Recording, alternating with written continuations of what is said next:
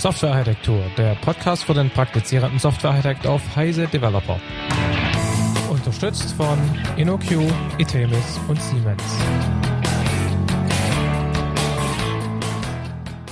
Hallo und herzlich willkommen zu einer neuen Episode des Software Architektur Podcasts. Heute mit Michael Stahl. Hallo Michael. Hallo.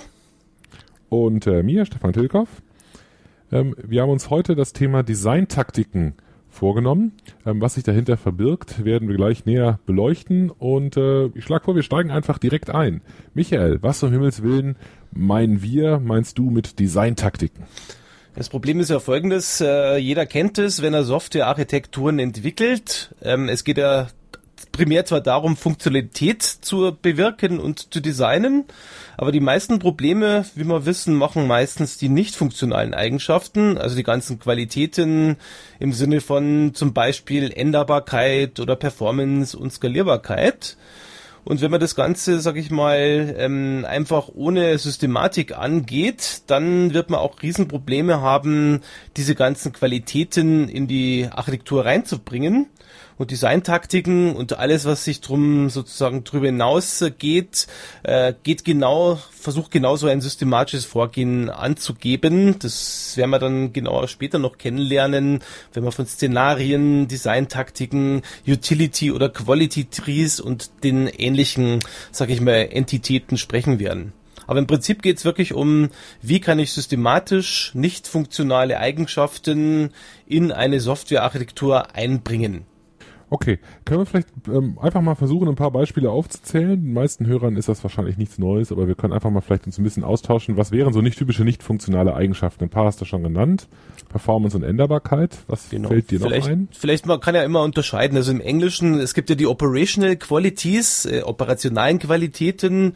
Das sind Dinge zum Beispiel wie Performance oder Skalierbarkeit, Änderbarkeit, zum Beispiel Sicherheit oder auch Usability. Also alles Dinge, die zur Laufzeit eine Rolle spielen und auf der anderen Seite gibt's ja diese, sag ich mal, developmental oder entwicklungszentrischen Eigenschaften oder Qualitäten. Das sind Dinge wie Änderbarkeit oder zum Beispiel Managebarkeit, Administrierbarkeit und dergleichen. Also alles Dinge, die jetzt für den Kunden vielleicht weniger eine Rolle spielen, der dieses Projekt äh, quasi beauftragt, aber für mich als Entwicklungsorganisation zum Beispiel wichtig ist, um später Änderungen vornehmen zu können und dergleichen. Mhm. Also es gibt okay, ja, jetzt, äh, es gibt ja vielleicht noch kurz eine Unterbrechung. Entschuldigung, dass für den Interrupt. Es gibt, es gibt ja von ISO und IEEE so eine Art, äh, sage ich mal, Standard. Äh, Aufzählung von solchen Eigenschaften, die können wir von mir aus auch in den Shownotes mal bringen. Ähm, sind aber nicht immer vollständig. Das heißt zum Beispiel sowas wie Testbarkeit und so weiter ist da nicht drin. Aber es gibt zumindest mal so einen guten Anhaltspunkt, welche op operationalen und entwicklungszentrischen Eigenschaften überhaupt existieren. Mhm. Jetzt ähm, ist das ja, oder ich, ich stelle mich, stell mich mal ganz, stellen wir uns mal ganz dumm. Ähm, Im Prinzip will ich doch einfach immer alles. Also ich möchte gerne, dass die Software optimal skaliert, perfekte Performance hat, niemals abstürzt, also total stabil ist und dass ich sie ganz leicht ändern kann und sie perfekt auf neue Anforderungen reagiert. Eigentlich will ich all diese Eigenschaften immer vollständig haben. Wie, wie kann ich denn dazu kommen, dass ich, äh, dass ich mir darüber klar werde, wie viel ich davon erreichen will und vor allem, wie kann ich feststellen, mhm. ob ich das dann tatsächlich erreicht habe. Vielleicht um als Warnung, äh, das kenne ich oft von Projekten, wenn die starten, dann bekommt man vom Management oder vom Kunden eine Liste von verschiedenen Qualitäten und Eigenschaften die man dann bitte alle doch erfüllen soll. Und natürlich ist alles genauso wichtig. So funktioniert schon mal nicht. Man muss durchaus sich überlegen vorher, was ist jetzt wirklich Hochprior, was ist vielleicht weniger Prior. Also schon eine gewisse Reihenfolge entsprechend ermitteln. Und selbst wenn man so eine Reihenfolge hat und das dann auch systematisch entwickelt, wie merke ich denn hinterher überhaupt, ob mein System performant ist? Und da ist eins der Probleme, Performance ist ja sehr generisch. Das heißt, Performance kann ja alles heißen. Es kann heißen zum Beispiel Geschwindigkeit der ein Ausgabegeräte oder zum Beispiel Durchsatz meinetwegen oder Antwortzeiten oder scheinbare Geschwindigkeit. Zum Beispiel, wenn ich ein Windows XP hochfahre, dann scheint es ja schon sofort verfügbar zu sein, obwohl sich im Hintergrund doch noch einiges tut. Man muss ja so ganz im Klaren sein, welchen Aspekt dieser Eigenschaft möchte man überhaupt haben. Und hinterher muss man dann auch ja irgendwie feststellen können, ob die Eigenschaft, die man will, auch wirklich im System vorhanden ist. Also wie kann ich überhaupt erreichen oder feststellen, dass meine Performance oder meine Änderbarkeit und dergleichen überhaupt wirklich äh, vom Architekten oder vom Entwickler ins System hineindesignt worden sind. Und da komme ich eben mit so allgemein pauschalen Aussagen wie, das System muss performant sein und dergleichen nicht mehr aus. Da kommen wir sofort also in ein Problem, weil man das dann nicht mehr unmittelbar feststellen kann. Und da ist natürlich die Frage, wie kann ich denn überhaupt hergehen, um hinterher festzustellen, dass ich diese Qualität überhaupt erreicht habe. Zum Beispiel kann ich natürlich jetzt testen, doch was teste ich jetzt in dem Augenblick? Also wie kann ich denn überhaupt äh, hinterher feststellen, dass ich Performance erreicht habe, indem ich im Prinzip dieses Attribut, wie zum Beispiel Performance, auch sehr präzise definiere. Das Problem ist natürlich, wie macht man das? Das ist ja wieder sozusagen ein intergalaktischer, sehr pauschale Aussage, einfach ein Attribut sehr präzise definieren. Und da geht's im Prinzip äh, um die Idee, da kommen wir schon vielleicht zum ersten Mal zu, zu den sogenannten Taktiken und Szenarien. Also Taktiken mhm. heißt, ich möchte irgendwo eine Qualität, zum Beispiel Performance erreichen. Und eine Taktik ist eine, sage ich mal, Designentscheidung, ein Pattern, was auch immer die mir einfach Kontrolle über das Erreichen oder Nicht-Erreichen dieser Qualität gibt, die mir einfach erlaubt, zum Beispiel Performance zum Beispiel zu erzielen, wie ich sie will, oder eben nicht. Und das heißt also, jede Designtaktik, die wir später kennenlernen werden, ist so eine Art Designoption für den Architekten, also eine mögliche Art von Pattern zum Beispiel, wie ich dieses Ding erreiche. Jetzt haben wir aber immer noch nicht die Frage geklärt, wie ich denn überhaupt zum Beispiel so ein äh, Requirement so beschreibe, dass es wirklich eindeutig ist und dass man wirklich drunter versteht im konkreten Beispiel, was man gerade entwickelt, was das genau bedeuten soll. Und da käme man eben zu den sogenannten Szenarien. Mhm. Was hast du schon mal von Szenarien gehört? Sicher im Use-Case-Analyse und solchen Geschichten, aber hier sind Szenarien ein bisschen anders gestrickt, auch wenn sie doch gewisse Ähnlichkeiten aufweisen. Mhm. Mach mal ein Szenario zum Thema Performance. Zum Beispiel Szenario. Was heißt überhaupt? Bevor wir das machen, müsste ich vielleicht wahrscheinlich erklären, was ist denn überhaupt ein Szenario, damit man es auch versteht. Also stell mal einfach vor, ich habe mein System, das ist ein riesiger schwarzer Kasten.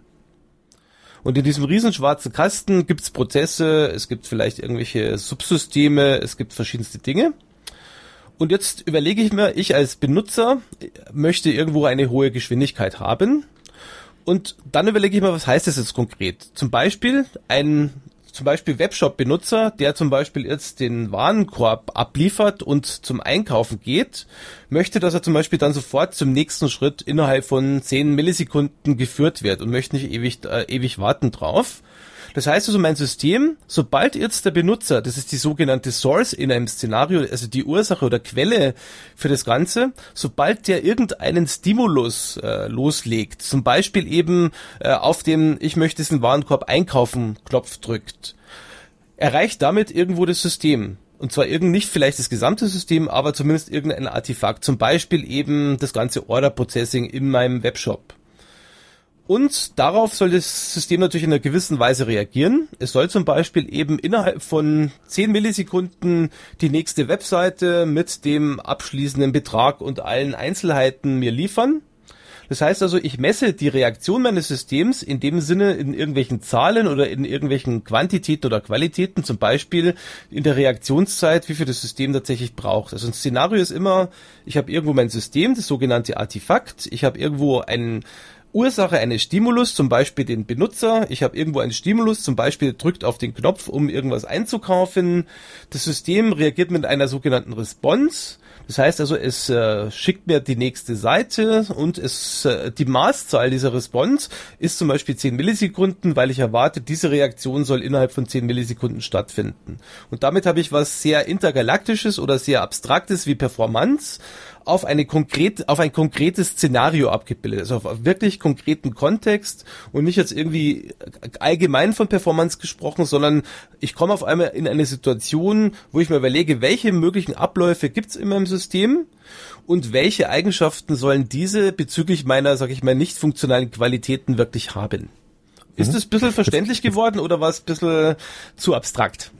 Nö, gar nicht. Also das kann man sich ja sehr konkret vorstellen. Was mich interessiert ist, ich kenne das aus eigener Projekterfahrung, dass wir halt solche ähm, Szenarien, solche Metriken so definieren, dass sie meistens noch so eine gewisse, so eine gewisse, äh, ähm, ähm, einen gewissen Randbereich noch übrig lassen. Also zu sagen, ein System muss grundsätzlich diesen, dieses und jenes Szenario unterhalb von 10 Millisekunden befriedigen können, ist ein ziemlich äh, heftiger Anspruch. In der Regel sagt man dann in 99 Prozent der Fälle oder 95 Prozent ja. der Fälle mhm. unter so und so viel, in so und so Prozent unter so und so viel.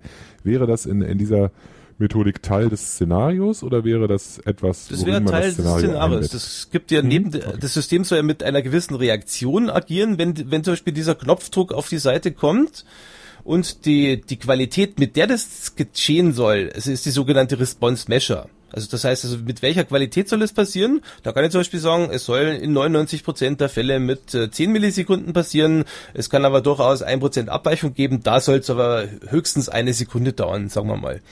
Also mhm. sowas kann ich dann spezifizieren, das bleibt mir überlassen. Also das hängt immer konkret äh, von dem Kontext ab. Das heißt, für einen Webshop wird es so lauten, wie du es gerade genannt hast, für einen anderen Webshop wird es vielleicht völlig anders ausschauen. Wichtig ist eben, dass man auf dieser, sage ich mal, systemnahen Art wirklich diese Qualitäten beschreibt und nicht versucht, irgendwie allgemein intergalaktisch von Veränderbarkeit oder Performance zu reden. Ja gut, vielleicht sind Veränderbarkeit und Performance auch noch zwei relativ unterschiedliche Dinge. Ne? Performance kann sich wahrscheinlich jeder relativ gut vorstellen. Ähm, äh, vielleicht entwickelst du mal ein Szenario für das Thema Veränderbarkeit. Das ist ja deutlich eine deutlich größere Herausforderung, denke ich. Also wir kommen später zwar eh noch genauer drauf zurück, indem wir mal das ein bisschen allgemeiner uns anschauen aber Modifiability oder Änderbarkeit äh, zu Deutsch, was könnten das bedeuten? Das heißt im Endeffekt, wenn ich es mir sehr allgemein fasse, jetzt mache ich es mir allgemein und nicht in einem konkreten Beispiel, so ein Szenario, das Änderbarkeit betrifft, betrifft, würde heißen, irgendjemand möchte irgendwas im System ändern, löschen, modifizieren, variieren und, dergleichen. Und dieser irgendjemand, diese Source für diesen Stimulus könnte zum Beispiel ein Endbenutzer sein, könnte ein Entwickler sein oder zum Beispiel, nehmen wir mal einen Systemadministrator. Und unser System befindet sich jetzt quasi, da soll ja irgendwas geändert werden. Das kann jetzt zum Beispiel ein Subsystem sein oder irgendwo eine Mittelwehrumgebung oder was auch immer. Dieses Subsystem, das habe ich vorher noch nicht erwähnt, kann sich in einer von mehreren Bedingungen äh, befinden oder in einem von mehreren Zuständen. Zum Beispiel, die Änderung kann zur Laufzeit erfolgen, dann habe ich Zustand Laufzeit. Befindet sich also das System, das ich ändern will, soll zur Laufzeit geändert werden oder zur Compile-Zeit oder zur Bildzeit oder zur Designzeit zum Beispiel. Auf die Änderungen, was soll da passieren? Natürlich soll eben als Antwort auf diesen Wunsch, dass was geändert werden soll, irgendwo in der Architektur eine Stelle bereitgestellt werden, wo ich genau diese Änderung durchführen kann. Also ich möchte im Endeffekt Plätze lokalisieren in der Architektur, die ich zum Beispiel modifizieren kann, ohne andere Funktionalität damit mit zu ändern. Und die Kosten oder das Response Venture, die, also die, die Messung dieser Antwort könnte ich zum Beispiel vornehmen, wie viel Elemente musste ich ändern, um diese Änderung vorzunehmen? Oder was kostet es mich wirklich, diese Art von Änderung im System durchzuführen? Also zum Beispiel nehmen wir mal ein Beispiel, ich bin beim Bestückautomatensystem mit am entwickeln gewesen. Bestückautomaten sind also so große Geräte, die automatisch Bausteine auf Motherboards platzieren. Und eine Änderung, die man da hatte als Systemadministrator oder als technischer Service, war zum Beispiel, wenn irgendein Baustein sich in der Form geändert hat, dann wurde der auf einmal vom Bildalgorithmus äh, nicht mehr erkannt. Das heißt, man musste in der Lage sein, die verschiedenen Bilderkennungsalgorithmen auszutauschen. In der ersten Version hatte man dafür das gesamte System stillzulegen, dann die Änderung einzubauen und das Ganze neu zu kompilieren. Und nach einem Tag konnte man das äh, ganze System wieder in Betrieb nehmen, was natürlich den Kunden nicht gerade erfreut. Also was man gemacht hat hier, man überlegt, ich möchte das unter Umständen sogar zur Maintenance oder Laufzeit ändern können. Ähm, hat dann entsprechend DLLs entwickelt und jede Art von Bilderkennung wurde in ein eigenes DLL sozusagen separiert, die ich auch dann zur Laufzeit ändern konnte. Und sobald jetzt zum Beispiel ein Baustein nicht erkannt worden ist, konnte ich die Anlage an dem Punkt still, äh, stilllegen und konnte sozusagen nur die eine DLL ändern mit dem neuen Bilderkennungsalgorithmus und dann weiterlaufen, ohne dass jetzt irgendein technischer, sag ich mal, Service das ganze System für einen Tag dann stilllegen musste. Das ist ein Beispiel, ein Szenario äh, für Bildverarbeitung oder für solche Algorithmen und Änderung von solchen Algorithmen in einem Bestückautomaten. Also das wäre jetzt ein konkretes Szenario für genau dieses System gewesen. Mhm. Ich denke, das ist ein, ein, sehr gutes Beispiel, weil es zeigt, dass diese, dass diese Aussagen halt erst erst dann etwas bringen, wenn sie konkret heruntergebrochen werden. Ne? Richtig, Sobald genau. man, solange man sagt, das System soll leicht änderbar sein, weist das darauf hin, dass man vielleicht Optionen zur Konfigurierbarkeit einbaut oder wenn man bereit ist, das Ganze im Entwicklungszyklus zu machen, besonders modular Richtig, genau. programmiert. Aber das ist natürlich alles nicht umsonst. All diese Dinge kosten etwas. Wenn ich das System hundertprozentig konfigurierbar machen möchte, dann liefere ich einfach ähm, den Java-Compiler selbst aus. Das erlaubt mhm. mir das System beliebig zu konfigurieren. Ähm, die, die spannende architekturelle Entscheidung ist halt zu entscheiden, was sind die statischen oder statischeren Elemente und was sind die Elemente, die ich tatsächlich modifizierbar halten möchte.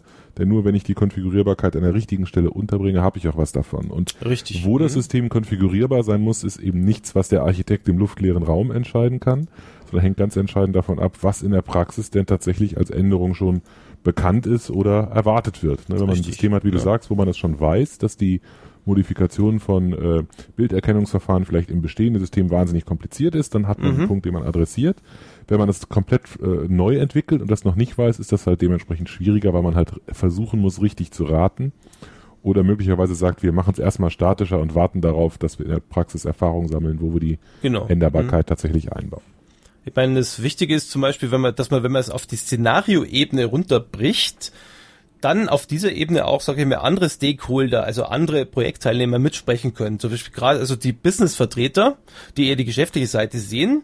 Und äh, normalerweise macht man dann dafür genau so eine Art Utility-Tree. Was ist jetzt das? Zum Beispiel, man schlüsselt die ganzen nicht funktionalen Eigenschaften als Baum auf. Also man sagt zum Beispiel, okay, ich habe Performance, Availability, Usability, was auch immer und schlüsselt die in weitere Subkategorien. Ich habe ja vorher bei Performance gesagt, das könnte ja Durchsatz oder EA, äh, Ausgabegeschwindigkeit sein.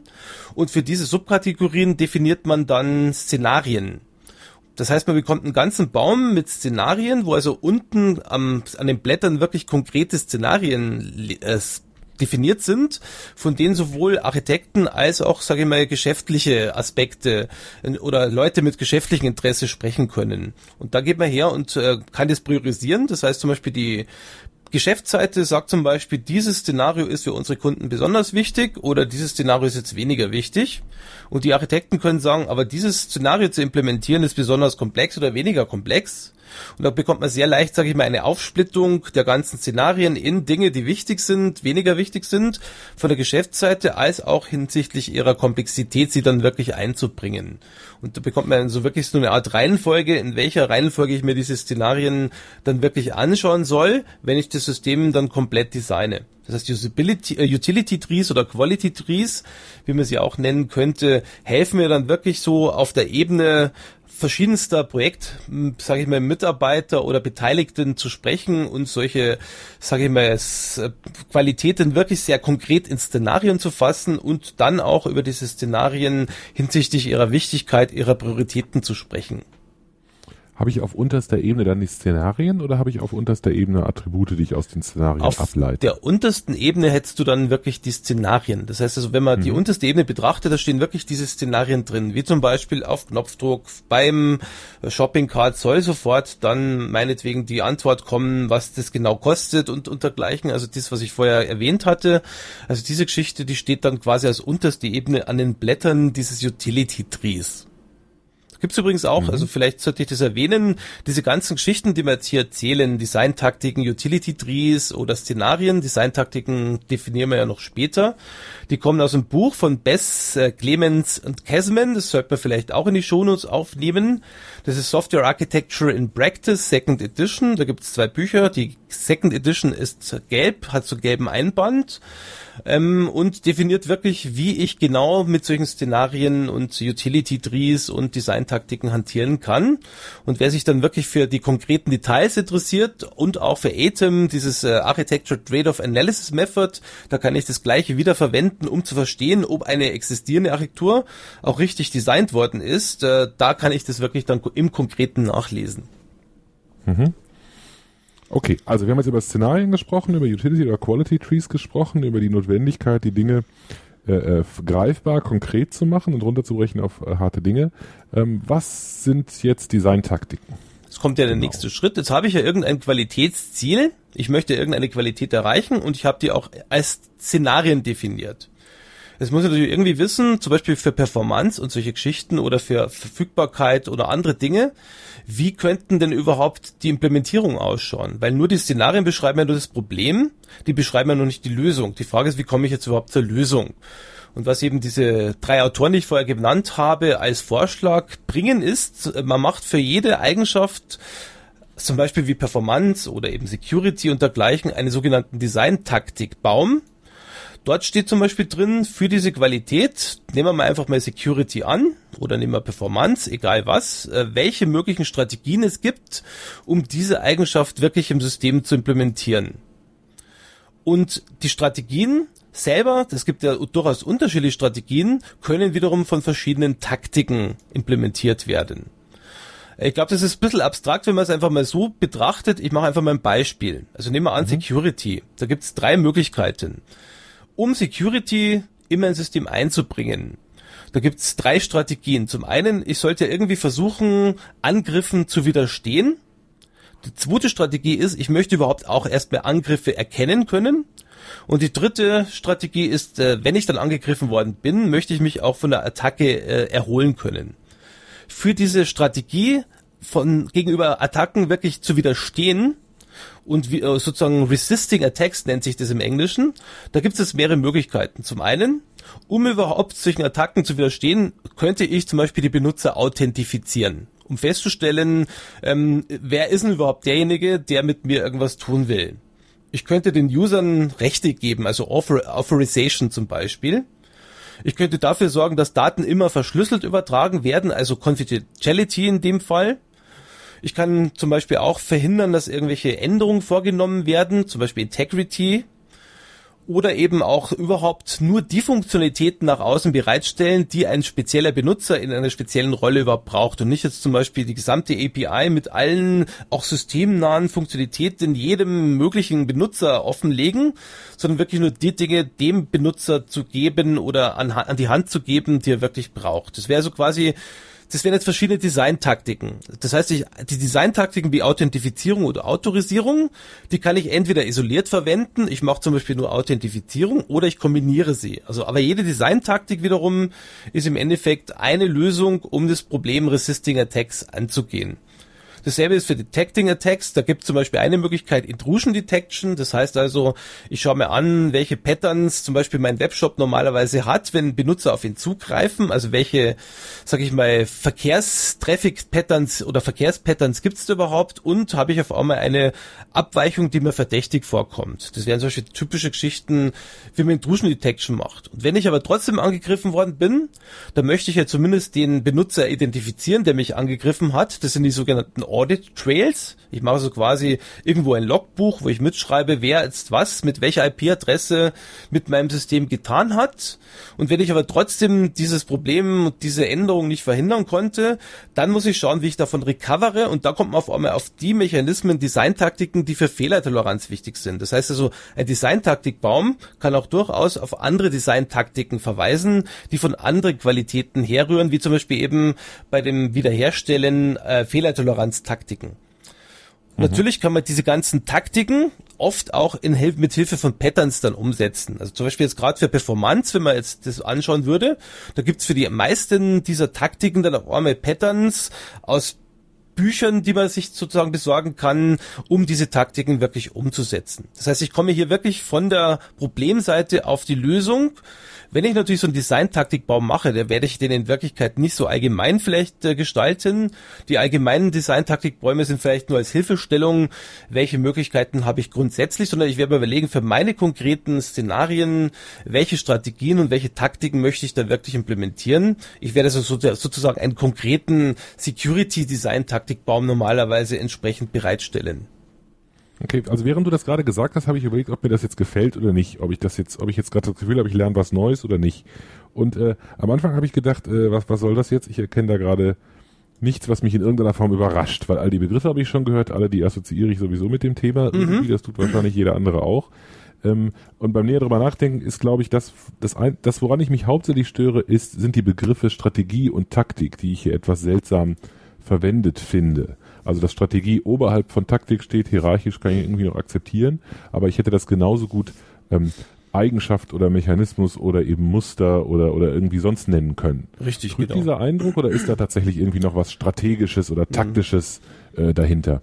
Okay, sagen wir mal so, äh, solche Geschichten wie Localized Changes zum Beispiel bei Modifiability, dass ich zum Beispiel Änderungen lokalisiere und sie nicht quasi über das ganze System streue, sind von mir schon strategische, sage ich mal, Vorgaben, Policies, die ich gebe. Ich sage also jedem Ja, ja, sag ich mal, Architekten, während eben zum Beispiel sowas wie meinetwegen ähm, irgendwelche Module, äh, Module generalisieren und dergleichen oder die möglichen Optionen, die ein Modul bereitstellt, zu limitieren, taktischer Natur sind. Das heißt, da gehe ich wirklich auf die Komponenten- oder Subsystemebene und äh, kann zum Beispiel hier an der taktischen Seite was tun.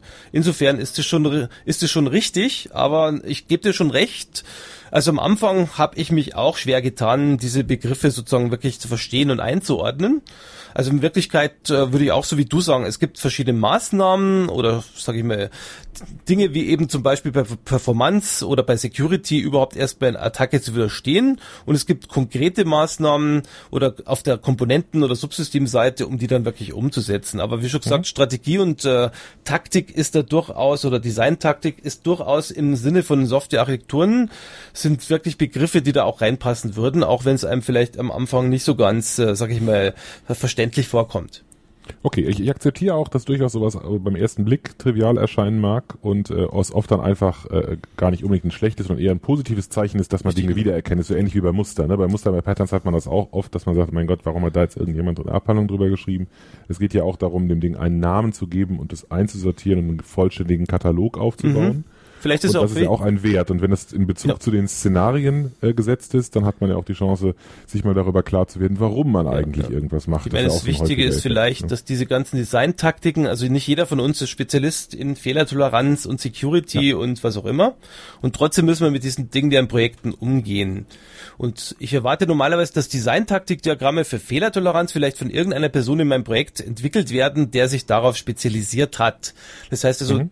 Wir lassen uns oft täuschen von den Design-Patterns la Gang Gamma et al., dass die eben ziemlich naheliegend ausschauen. Also wenn man jetzt zum Beispiel in speziellere Gebiete geht, qua- quasi, quasi Fehlertoleranz Security, dann sind diese Dinge vielleicht nicht mehr immer so naheliegend, wie sie vorher gewesen sind, weil wie spezieller man wird. Also insofern, aber auf der anderen Seite hast du schon recht, wenn ich jetzt ein Fehlertoleranz-Experte bin und ich schaue mal den Designtaktik-Baum oder das Diagramm für Fehlertoleranz da an, dann wird mir das auf jeden Fall auch nicht neu vorkommen.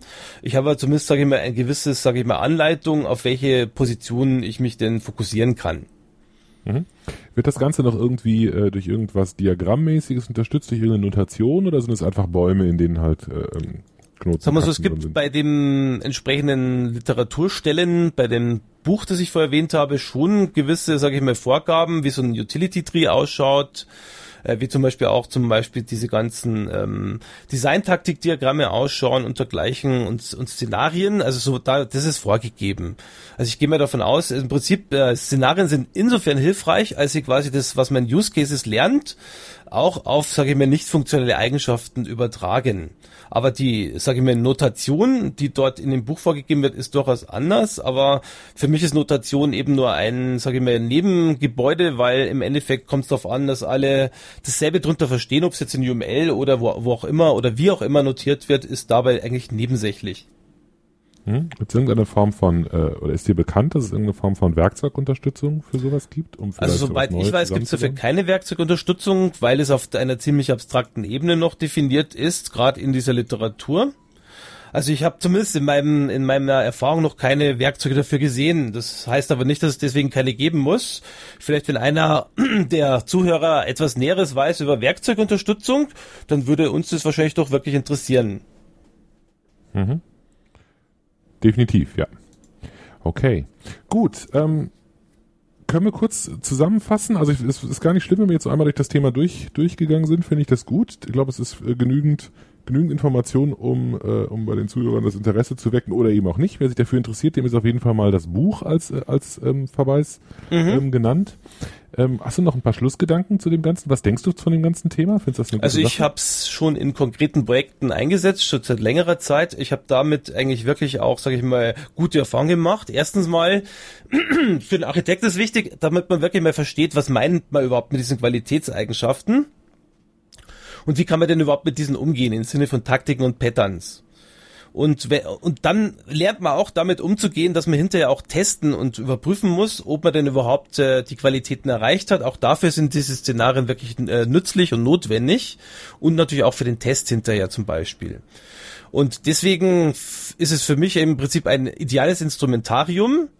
Ähm, wichtig ist, was man eben daraus lernen soll, dass man wirklich präzise beschriebene Qualitätsszenarios braucht, dass einem solche Geschichten wie Performance äh, muss äh, schnell sein oder wie auch immer irgendwann um die Ohren fliegen, dass man auch weiß, äh, wie gehe ich mit solchen Geschichten von der Taktikseite um, also welche Lösung gibt es überhaupt, um Performance zum Beispiel zu erreichen, also hinsichtlich verbessertes Ressource-Management oder zum Beispiel andere Dinge, Caching und, dergleichen, also wie gehe ich damit wirklich um, wenn ich dann vom Problem zur Lösung kommen will und für mich ist dieses Design für Qualitätsattribute, damit eben sowas wirklich ins äh, System hineinkommt, die Aufgabe des Architekten, weswegen er als Instrumentarium diese Dinge auch nutzen sollte, weil es ist im Prinzip aus meiner Sicht äh, im Augenblick zumindest das beste Instrumentarium, das wir für solche Dinge überhaupt haben. Mhm. Trägst du dann dein, äh, deine Bäume von Projekt zu Projekt? Ja, also ich habe jetzt quasi einen konkreten Projekt, wo ich im Augenblick drin bin, wirklich haben wir einen eigenen Qualitätsbaum entwickelt. Äh, wir haben uns wirklich mit den Leuten zusammengesetzt, haben denen ein bisschen erklärt, was ist denn das überhaupt? Und die haben das relativ schnell verstanden. Und das war wirklich etwas, wo sowohl ein Product Manager als auch ein Project Manager als auch ein Architekt was anfangen konnte. Und auch die Priorisierung und und die ganze, sage ich mal, Einordnung wurde in der gesamten Organisation, also in der Man im Management vorgenommen. Und es lief alles mit diesem Instrumentarium relativ geradlinig, weil alle Ebenen wirklich sehr leicht verstanden haben, was man damit meint und auch sehr schnell äh, uns gesagt haben, das ist eigentlich genau das ideale Instrumentarium, um wirklich diese ganzen Dinge wie Safety, zum Beispiel in medizinischen Systemen.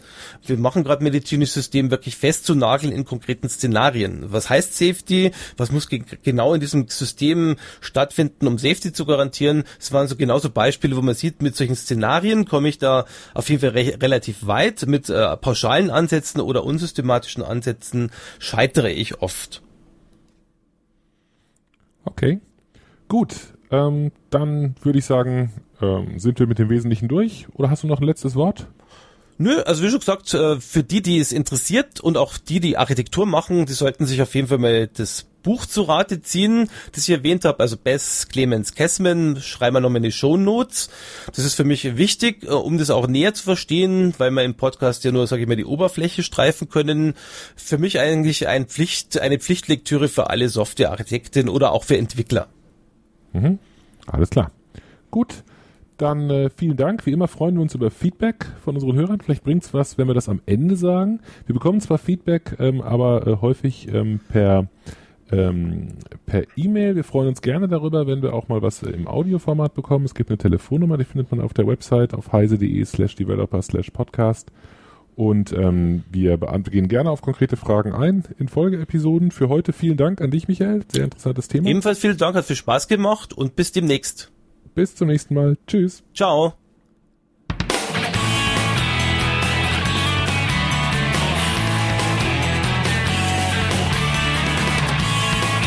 Vielen Dank fürs Runterladen und Anhören des Heise Developer Architektur Podcasts. Der Podcast wird produziert von Michael Stahl, Stefan Tilkoff, Markus Völter und Christian Bayer und ist gehostet auf dem Heise Developer Channel unter www.heise.de slash developer slash podcast. Wir freuen uns über jegliches Feedback via Mail, Kommentaren auf der Webseite oder als selbst aufgenommenes MP3 bzw. als Anruf auf unserer Voicebox. Die Kontaktmöglichkeiten finden sich im Detail auf der Webseite. Alle Episoden des Podcasts sind lizenziert unter der Creative Commons Non-Derivative 3.0 Lizenz. Das bedeutet, die Episoden als Ganzes können für nicht kommerzielle Zwecke verwendet werden. Änderungen sind nicht erlaubt und es muss immer die Quelle angegeben werden. Näheres unter creativecommons.org.